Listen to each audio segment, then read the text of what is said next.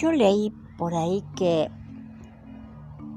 alguien dijo que el momento más, más oscuro es un segundo antes que salga el sol.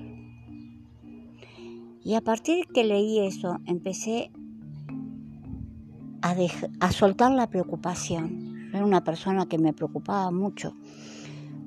Entonces empecé a darme cuenta que los tiempos del universo son perfectos y que las cosas suceden por algo y que yo puedo cambiarlas, cambiarlas con mi actitud, cambiarlas con esta necesidad de decir, bueno, ahorita la cosa, hay tormenta, hay que quedarse quieto en la tormenta, porque si no tú empiezas a maniobrar, mano, me falta la buena dicción si empiezas a, dar eh, giros para aquí, giros para allá, no sabes para dónde agarrar, quédate quieto, quieto.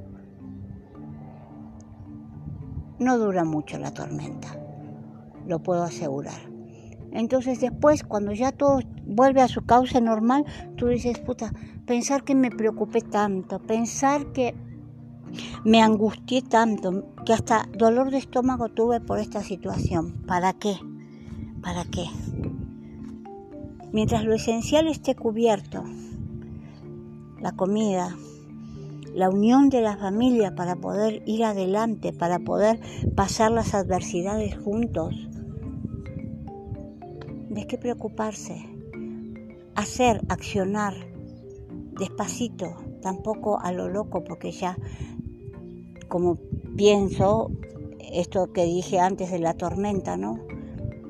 dejar fluir, fluir, fluir y todo sucede como tiene que ser, en armonía.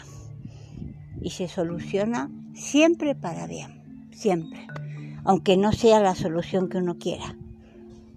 Pero yo estoy segura que las soluciones que llegan son las que uno necesita.